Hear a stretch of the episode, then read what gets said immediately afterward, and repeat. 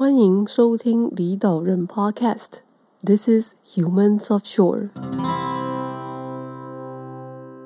大家好，欢迎收听今天的离岛人。那这个礼拜的离岛人邀请到的是呃广告优化师 Ariel Lee。那 Ariel 毕业于交大外文，然后在美国念完广告所后，因为种种考量，那选择需要独特技能的数位行销领域方向。那除了在美国湾区处理国际客户的需求之外，后来也有到新加坡管理协助亚太地区客户成长。那欢迎大家来听听这个礼拜的离岛人 Podcast，来听听 Ariel 作为行销人在美国的求职心得和工作经历分享。那今天很高兴能够邀请 Ariel 来领导人和大家分享。那其实 Ariel 最近也回台湾了，适应的还好吗？我觉得还不错啊，因为毕竟以前在台湾住了蛮长的时间，所以其实回来生活上适应没有太大的困难。那可能就只是一些微小的部分，比如说天气、交通，或者是职场上一些小小的文化，会稍微感到有一些差异，但大致上都还不。错，嗯，那像 Ariel，你从一开始是念外文嘛，然后后来就到美国发展，然后也就后来好像也有到新加坡去。那能够大概概要帮我们，就是让我们了解一下，就是 Ariel 你这一路上走过的路吗？可以啊，那嗯，就如你刚刚所说，我是在台湾念完外文之后，决定要到美国去念研究所，然后接下来就留到。留留在美国，到了新加坡。那其实一路上，我觉得自己都有蛮明确的兴趣，然后在每一个过程之中，都会去摸索自己真的有有兴趣的东西，可以达到的目标，再慢慢去努力，也从中去调整自己下一步想要做的事情。哎，交大外文，Ariel，你是因为喜欢外文吗？还是因为学测分数填到了就？对，其实我当时从高中要念大学的时候，其实最想要学的是，嗯，就是传播类的科系，就是不管是因为传播其实分很多嘛，行销也是一部分，那其他可能也包含，比如电视、电影、广告、呃，广播、新闻种种，所以当时其实我是最想要去学传播，但是，呃，台湾的传播学校其实没有那么多。那另那所以其实当时外文算是我的第二志愿，就是外文其实我也算是蛮有兴趣，所以就选择进去念了外文。那其实，在大学的过程之中也，也也没有停止说对传播的兴趣，所以我可能就会去找打工啊，去找实习，或者是无聊的时候跟朋友拍拍片，去上一些传播院所的课。所以后来就也有成功在美国研究所的时候去学到广告。那到了呃研究所的时候，就是也慢慢去 narrow down 整个广告产业之中不同的类别，然后就决定要往数位行销这个方向发展。Ariel 你有提到嘛，就是说台湾其实就是传播广电这一块，其实没有说非常的呃有很多科系可以选择。那你当时决定离开台湾的契机是什么？嗯，我想主要是因为我可能从嗯，差不多高中的时候都一直有想要出国念书的梦想，那所以到后来到大学毕业之后就觉得这是一件，呃，一定要去做的事情。所以到了大四那年，可能刚好我也不是很确定说，哎，我外文念完，我之后应该要做什么。然后再加上一直有想要出国念书的想法，所以就决定要申请看看研究所。嗯，对，这样讲好像很容易，但是当然，当然当时，嗯，因为我大概是差不多算是大二大三就慢慢在布局这件事情，因为其实要申请国外的研究所会需要很多东西，比如说你要准备一些英文的考试，你要写自传，你想你需要有一个 resume，你想要教授帮你写推荐信。所以我就慢慢想说，我可以去参加什么样的活动，或是营队，以后可以纳入我的履历之中。然后也去上一些其他系所的课，让比如说跟传播院所的教授稍微有一些互动，之后就有请他帮我写推荐信等等。所以其实还花了蛮多时间去准备的。我觉得你超强的，就是你怎么讲？像我自己的学长姐，或者说像我们自己，就是因为我们科系可能平常。就有点太过。反正就是我们通常都是等毕业之后才开始念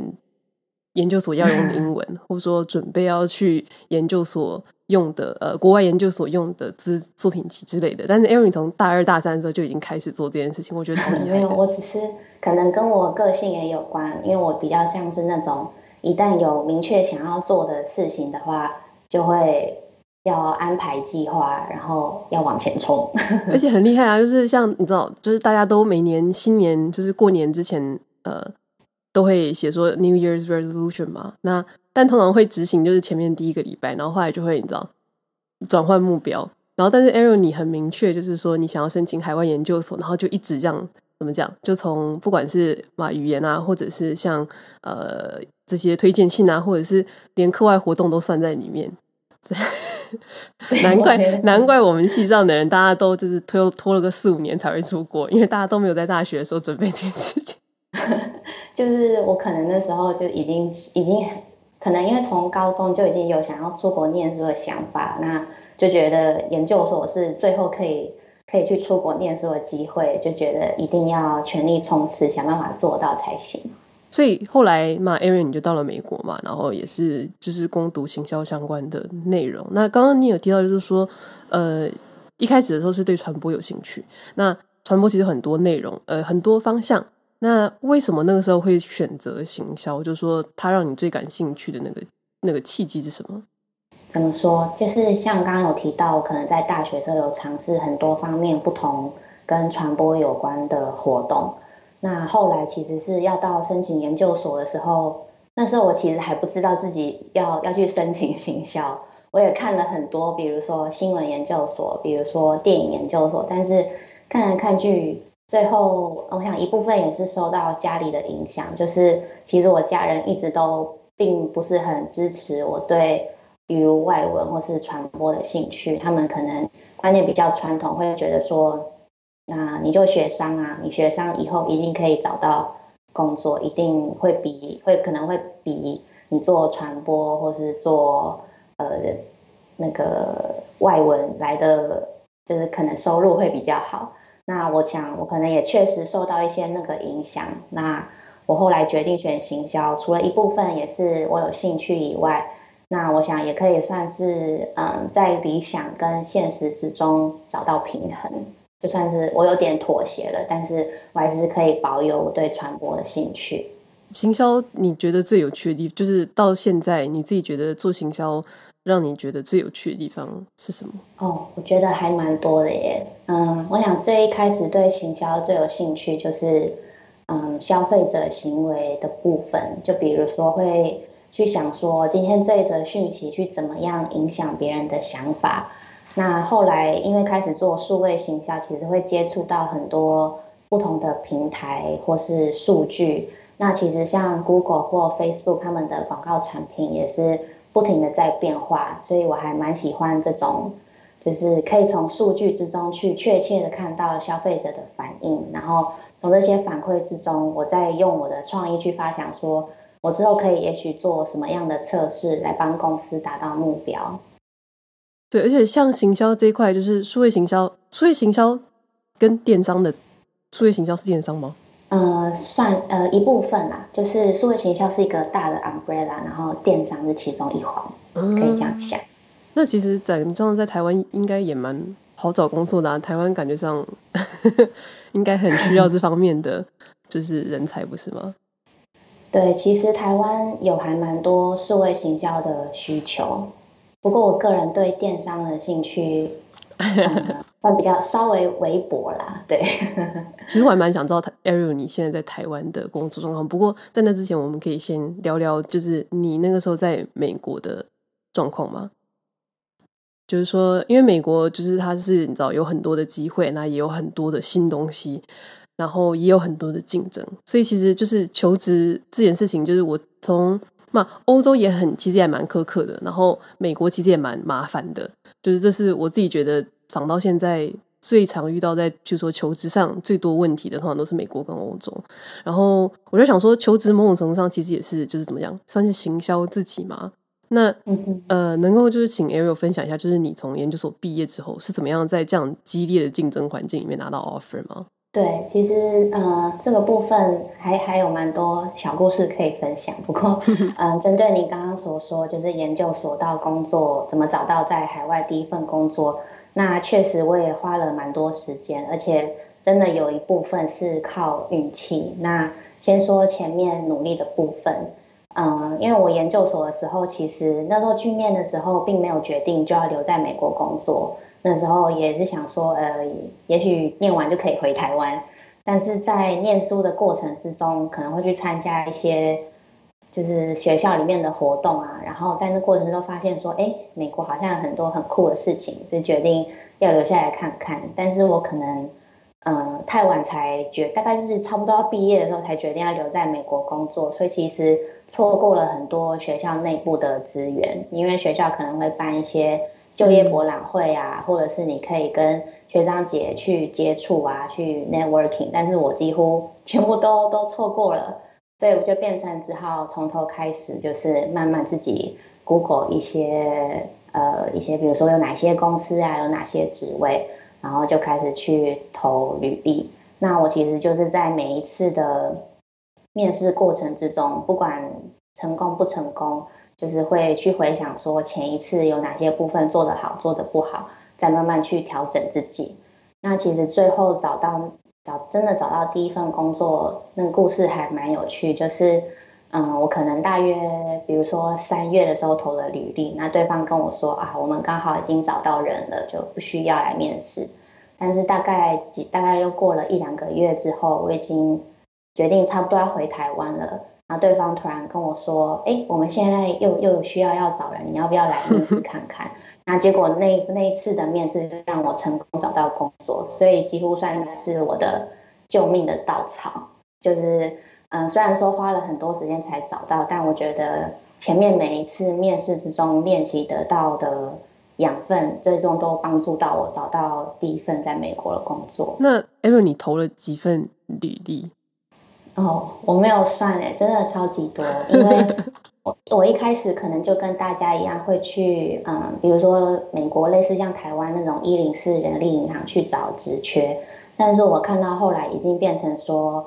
嗯，就是比如说我去找一份列表，就那种公司的评比，说哦，去年这一百间公司是最最最最适，就是员工评比最棒的公司。那我就去看那份列表，然后去每一间公司的网站看他们有没有在缺人。那有在缺人的话，有没有是我觉得适合我的职缺？就是变成一个非常主动晋级的方式去找到工作。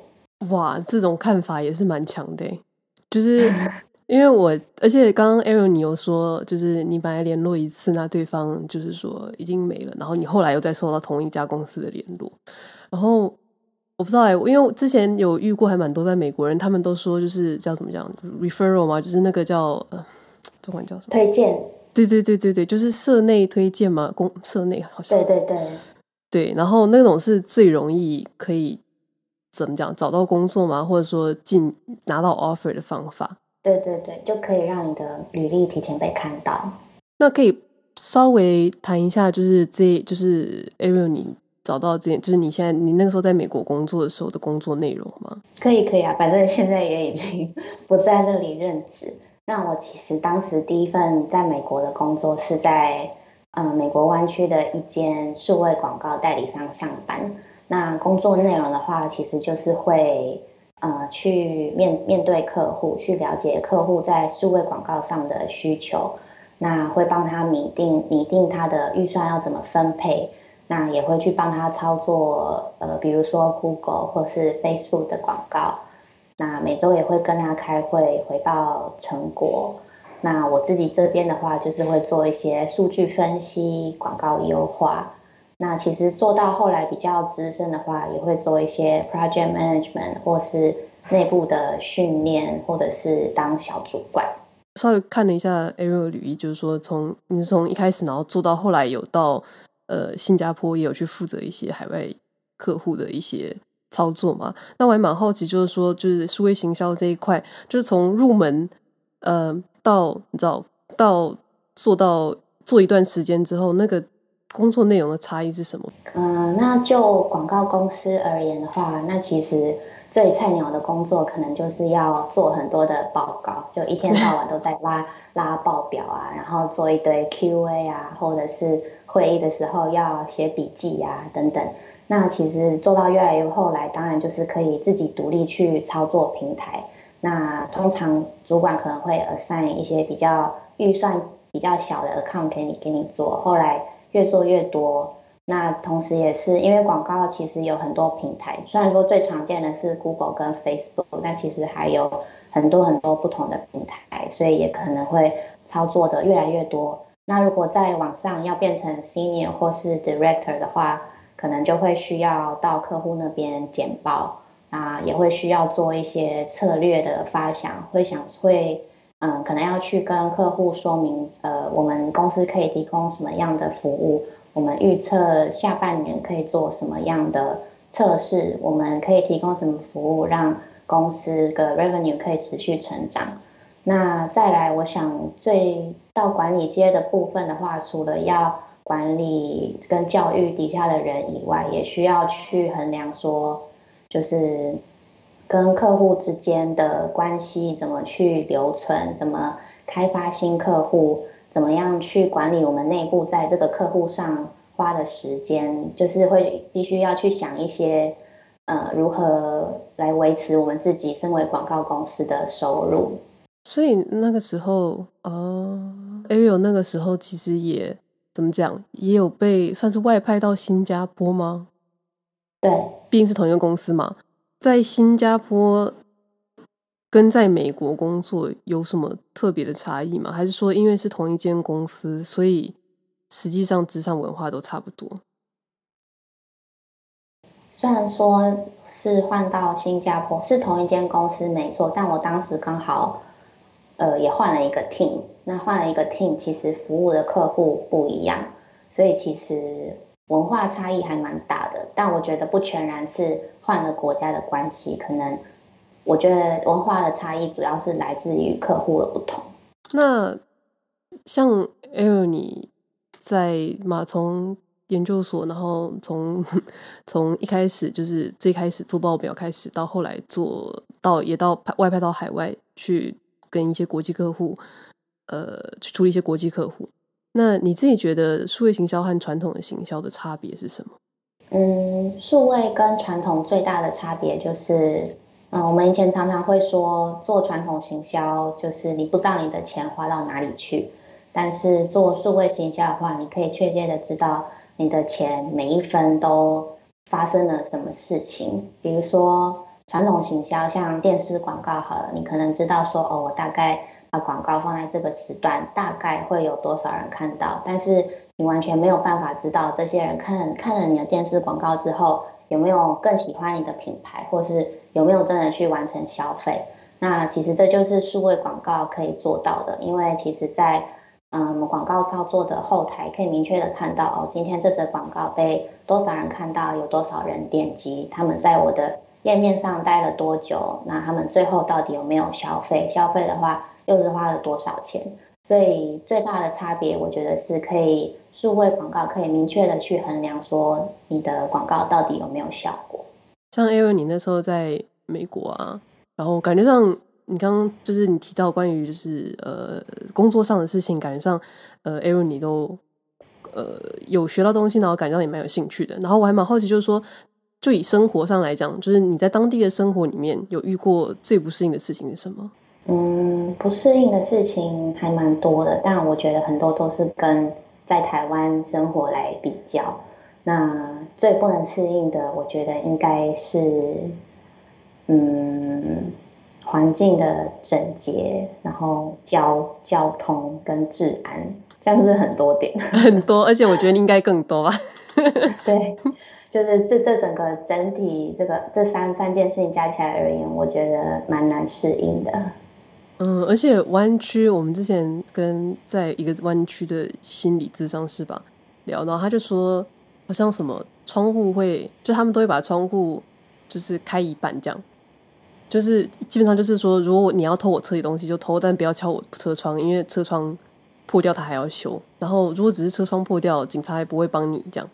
对，我觉得车窗这件事情真的非常常听到，而且会觉得说，所以就一直要这样让大家被敲破车窗吗？就觉得天啊，怎么都没有人要去改变这件事情，就觉得很难适应。为什么湾区的治安会这么？就是为什么你湾区的治安会呃讲这么糟，好像有点怪，因为也不是最糟的嘛。呃，对，嗯、呃，我个人，我我其实不太知道为什么这个问题会。没有办法解决，就是因为其实湾区有一些不地方有很多的游民，比如我以前呃公司就是在市中心，可能常常上班的人行道就会看到游民躺在水沟盖上睡觉，然后其他去上班的人就从他身边走过，就是一开始看到那个场景会让我觉得这是发生了什么事情，会觉得非常非常的惊讶。可是即便这样，我觉得这个问题。好像都没有办法得到改善，因为，嗯，比如说要想办法去收容这些游民的话，大家就会想说，那你收容所不要盖在我家这边，就是大家都会觉得好，我们要解决这个问题，可是大家都不会想要实际去做些什么。那至于政府那边是怎么样去看待这件事情，我也不是很清楚。嗯，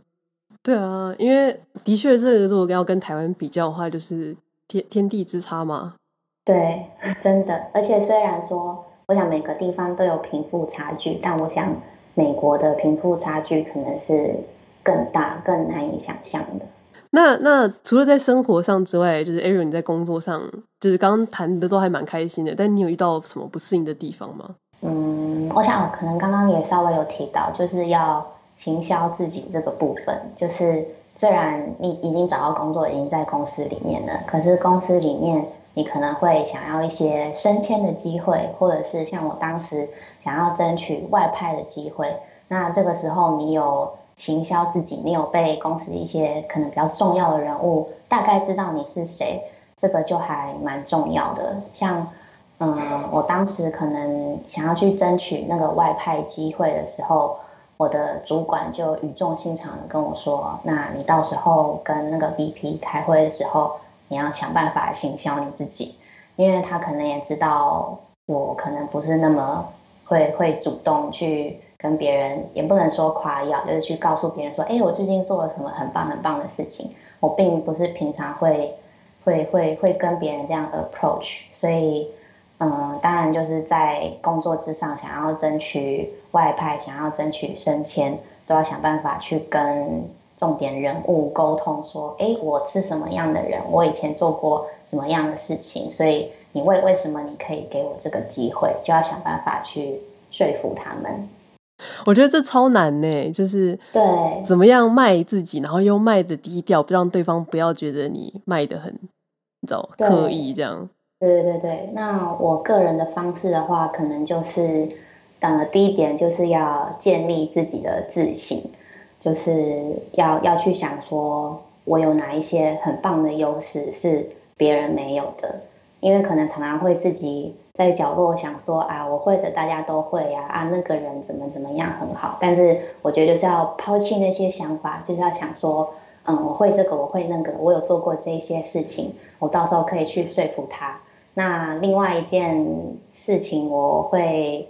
嗯、去想办法行销自己，就是去培养自己的怎么说，就是让对方知道我对这件事情的热情，就是会让对方知道说，嗯，我真的很想要这个机会，我什么事情都可以不要，都可以牺牲，但是我真的很想要前进。就是这这个讲起来可能有一点模糊，但是我觉得对方是可以感受到你对这件事情的热情。那这种热情是会跟别人，会让你跟别人有所差异的。嘛，因为我一直在亚洲、亚太地区、亚洲文化里面工作，然后所以其实大家像像像日本，我自己也有点觉得有点这种状况，就是说大家会希望把自己能够做的事情做到最好。那你做到最好之后，就有人看见你。嗯嗯嗯。但是呢，其实就会是有点像是呃，就是。但是如果可以透过行销这件事情的话，就可以让你在更早期被人家看见，那你可能就会有更多的机会，那你可能做到更做做更有趣的事情，或者做更好的事情。所以，嗯，怎么讲呢？就是这种，嗯，怎么如何 promote 自己这件事情，我觉得我自己是还蛮需要的。对，这个这个我有切身之痛，因为我在争取到外派以前，就是像我刚刚说，想要去争取呃升迁的机会。那其实我当时就是可能看到跟我差不多同期进公司的人，哎，大家好像都升迁了，我怎么还没？心里就有一点疙瘩，所以就可能去跟我主管稍微沟通一下这件事情，但结果他就是返回来问我说：“哎，但是要往上升，你需要会做 A，要做 B，要做 C，这些你你都会做吗？”那我就想说，有可能就像你刚刚所说，以前你也都会想说，我如果默默把这件事情做好，别人就会看见我。但是后来发生这件事情，我就想说，哇，确实不是这样诶，我的主管真的。都不知道我的能力到了哪里，所以之后的话，我就会想办法说，可能我跟他 one on one 的时候，会主动去跟他提说，哎，我最近做好这个事情，我之后想要做那个，就是把自己心里的一些想法说出来，就当做是 promote 自己的方式。最开始的时候有提到，就说，Ariel 你现在是已经回台湾了，然后。嗯，二零二零年的时候，就是因为疫情的关系嘛，有很多在海外的人就也有回到台湾这样。那所以其实之前访过还蛮多的，就是离岛人的朋友，他们也都回台湾了。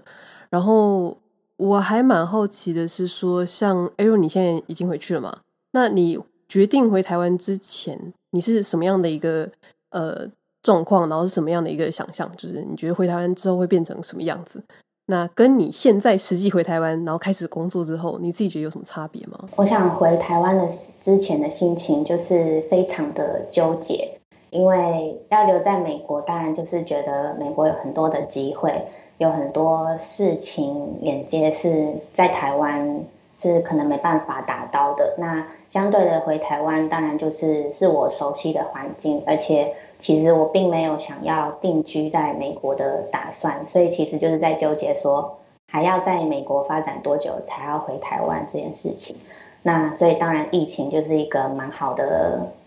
那个时间点嘛，所以就决定回来。那至于就是生活上，就回来之后跟在美国的想象有什么不同的话，嗯，我觉得就是嗯。我觉得虽然当时在美国会觉得啊，回回台湾可能就是要放弃一些很棒的机会，或者是可以开拓眼界，但是我觉得回来台湾有发现，其实也有还蛮多的机会，而且其实也有不错的职场环境。因为我之前会待在美国，常常可能会听说一些台湾好像跟美国的 work-life balance 不能比，但我觉得其实没有我想象的那么可怕，就是。其实去找，然后如果有本钱的话，还是可以去达到自己想要的工作跟生活的目标。虽然说跟美国，也许在比如说薪资待遇上、生活环境上有一些是不能比较的，但是我觉得回台湾的话，就要去适应说，其实这就是不同的生活方式，因为你不可能。就是要美国的好，又要台湾的好，你一定是要去想办法适应，去接纳不同的生活方式。有没有？你太积极正面了，这样让我没有不回去的理由了。没有啦，我觉得就是。嗯，每个人的想法跟决定啊，因为我的话，因为我已经回来啦。如果我还一直保持着那种啊，美国真是太棒了的那种想法的话，我可能会过得很痛苦。所以也算是有一点在找台阶让自己下。对，因为而且我自己是觉得，就是这一阵子回台湾有另外一个好处是说，因为呃这几年台湾其实不管是在产业或者是一些呃。以环境上来讲，已经比之前改善很多，然后感觉上也有很多的机会，所以我自己会觉得说，感觉上现在回去也不是一个，也算是一个蛮好的机会吧。就是说，呃，以前会觉得说台湾完全就是一个一个怎么样一潭死水的感觉嘛，但是这几年看起来就会觉得说，有很多地方都有很多人就是在努力，然后感觉上不会像以前想象的那么可怕。对，我可以作为见证。那假设就是抛弃现实的限制，然后你可以选择自由生活的地方。Ariel，你会选择台湾还是？就是你可以有你想要的工作，然后你想要的嘛薪水或者是机会，whatever。那你会选择台湾还是美国还是其他地方？嗯，其实这个这一题我还想了蛮久的。我觉得，嗯，我其实并不会想说特别要住在美国还是住在台湾。就是如果可以抛弃这些现实上的限制的话，其实我会有点想要成为，呃，那种是叫 digital nomad 嘛，就是有点。居无定所，呃，数位游牧，数位游牧，对对对，就是我只要有电脑跟网络，我就可以工作。那我就四处去旅游，就是在不同的地方生活一下，工作一下，然后觉得，哎，这这这这里好像玩够了，然后我就再搬去下一个地方去体验不同的生活。就是我其实有一点向往那样的生活工作方式。因为，对啊，而且。Ariel，你的你的就是专业技能也很也很适合这个书 digital nomad 的生活。对，就是你也不需要实际跟人家有你知道 physical contact，你不需要直接就是像服务业，他们必须要直接跟客户接触、客人接触。对，其实也是，呃，以前有还还蛮认真的想过这件事情，不过我想，呃，暂时就算了啦。但只是如果有一天。这个这个梦想可以实现的话，还是会想要试试看。对，所以就暂暂时放在梦里面。可以 digital nomad 在台湾 digital nomad 的话，就是你可以你知道环岛啊，去住在兰屿啊，去住在琉球啊，这样。对对对，在台湾内的 nomad 这样也不错。对，对啊，那样感觉上超开心的，就偶尔可以住在山上，然后台湾网络其实也算稳定，然后普及率也蛮高的嘛。对啊，对啊，对啊。嗯，那像。就是像 Ariel，你从高中的时候就对呃传播这一块有兴趣嘛，然后后来也很努力，然后自己一步一步把就是呃准备研究所啊，然后在美国找到工作啊，然后刚好趁着这一次机会，然后也怎么讲，在台湾找到觉得还蛮喜欢的职场环境。那 Ariel，你自己觉得一路走来到现在，有多少 percent 是幸运，有多少 percent 是努力？哦，好难哦。嗯，我觉得五十五十吧。嗯，我觉得一路上从高中、大学、研究所工作，真的还现在现在去回想，会觉得真的还花了蛮多时间去努力去尝试。那其实也遇到过蛮大的困难。那我觉得幸运的部分的话，其实真的也是。嗯，比如说像刚刚有讲到在美国找到第一份工作，我觉得那个过程是真的还蛮幸运的。那争取到外派，其实我觉得也有一点幸运，因为当时在公司争取想要去的人还蛮多的。那我可我觉得我可以才在那么多人之中脱颖而出，也是有一点幸运。所以我想一路上走到现在，可能努力跟幸运算是一半一半。了解，今天真的很谢谢 Ariel 来领导人分享，而且其实 其实一开始就是像 Ariel 那时候刚回台，就是我们现在录音的时候，其实那个时候 Ariel 刚回台湾，然后所以其实 Ariel 有在思考说到底要不要来节目。不过我真的觉得 有，就是那个时候我有强迫你来，真的太好了。我，没有强迫啦，我只是当时我实在是有一点不不好意思，但是后来想说好啦，去了冲一波。对，所以今天真的很谢谢 Ariel 来领导人分享。嗯，不会。感谢各位收听领导人 Podcast 节目，访谈过去离开岛屿或者还在海外的领导人，分享海外生活、学校、职场经历，谈论每个人离岛的契机以及离岛经历所带来的收获及可能性。希望透过这些分享。让大家能用更多元的角度理解海外生活，开拓自己对未来的想象。欢迎在 Apple Podcast、Spotify、YouTube 等各大平台收听离岛人 Podcast，也别忘了留言、分享以及订阅。如果你喜欢离岛人们的分享，欢迎小额捐款或者到 Apple Podcast 五星推荐。我们下周见。This is Humans of Shore。